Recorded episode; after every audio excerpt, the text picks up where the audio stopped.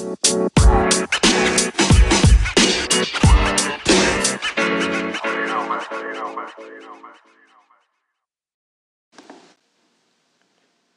compañeros, soy Víctor Salinas, fisioterapeuta y director de Innova, Instituto de Salud y Deporte. Bienvenidos a un nuevo episodio de Innova Fisio Podcast, de la evidencia a la práctica clínica. Un espacio en el que compartiremos los resultados de los últimos estudios en fisioterapia del sistema musculoesquelético. Todos tenemos unas agendas muy apretadas que nos impiden estar al día en nuestra profesión y por eso el objetivo de este podcast es hacer accesible al fisioterapeuta las últimas investigaciones de una manera sencilla, clara y con una evidente aplicación práctica. Estar al día en tu profesión está a tu alcance. Comenzamos.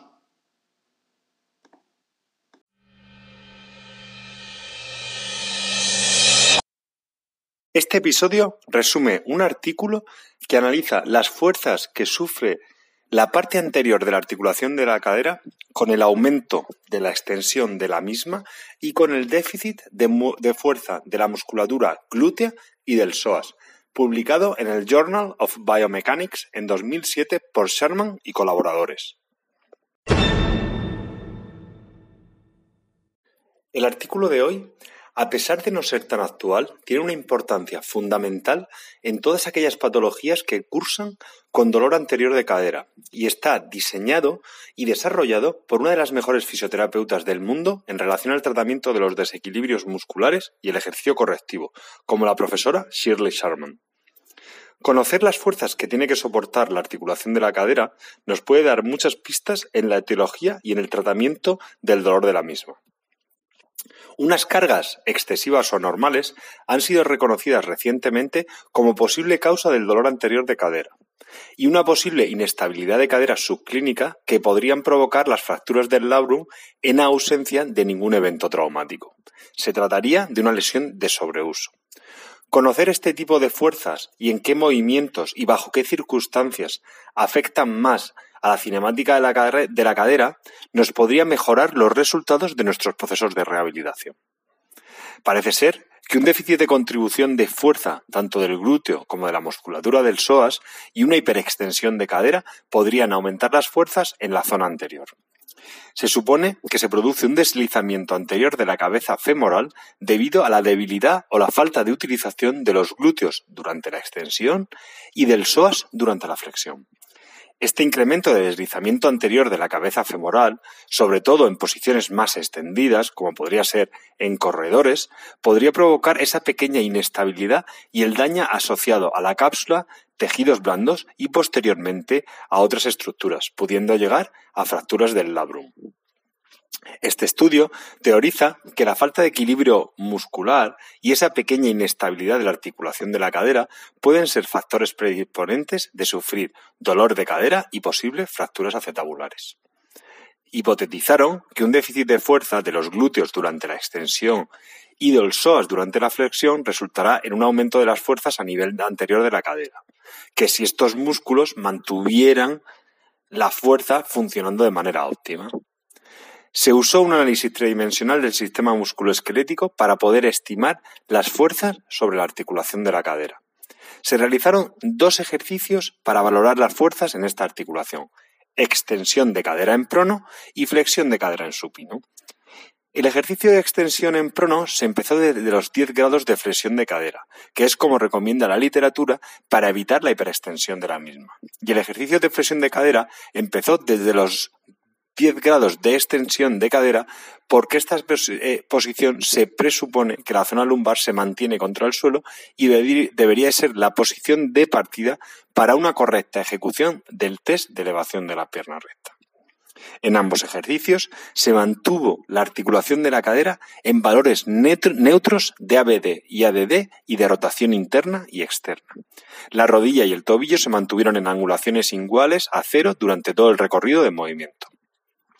Los resultados más importantes de este modelo musculoesquelético fueron que un decremento de la fuerza del glúteo durante la extensión de cadera y un déficit de la fuerza del psoas durante la flexión de la misma, aunado a un aumento de la extensión del ángulo de la cadera, eran todos consistentes con un aumento de fuerzas a nivel anterior. Estos resultados son consistentes con otros estudios que han correlacionado este tipo de test clínicos y posiciones con dolores anteriores en la cadera y fracturas laborales anteriores. A nivel clínico, la profesora Sharman ya refería que en pacientes que tienen una inestabilidad mínima en el test de extensión en prono, al haber una mínima contracción de la musculatura glútea, se producía un aumento considerable del esfuerzo y la activación de la musculatura de los isquios, especialmente del semitendinoso y el semimembranoso produciendo por el brazo de palanca mayor un deslizamiento anterior de la cabeza femoral, que hace que no se mantenga en el eje articular correcto, aumentando las fuerzas anteriores y mediales en la articulación de la cadera. La doctora Sharman, a nivel clínico, también ha referenciado que en pacientes con dolor anterior de cadera, esta suele rotar internamente durante el test de flexión de cadera, sugiriendo que hay una acción dominante del tensor de la fascia lata sobre el psoas en este test. Este modelo que se ha estudiado predice que tanto el tensor de la fascia lata como el sartorio aductor largo incrementan sus fuerzas cuando hay un déficit de la musculatura del psoas, incrementando también la anteriorización de la cabeza del fémur y la rotación medial, provocando el impingement funcional de la cadera.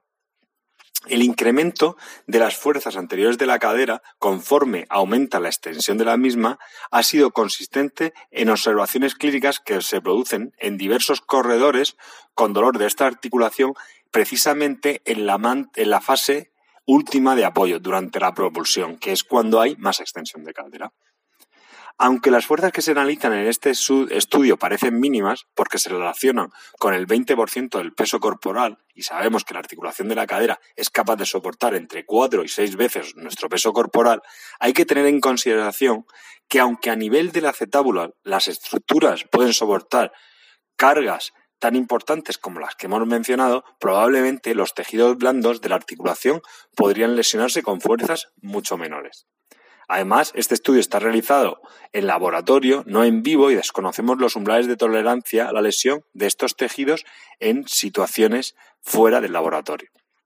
Este estudio nos da indicios de cómo se puede desarrollar el dolor anterior de cadera mediante una breve inestabilidad funcional de la misma y cómo posiciones de extensión y cierta alteración en la contribución de fuerzas de los diversos músculos pueden aumentar las fuerzas de manera irregular en esta articulación.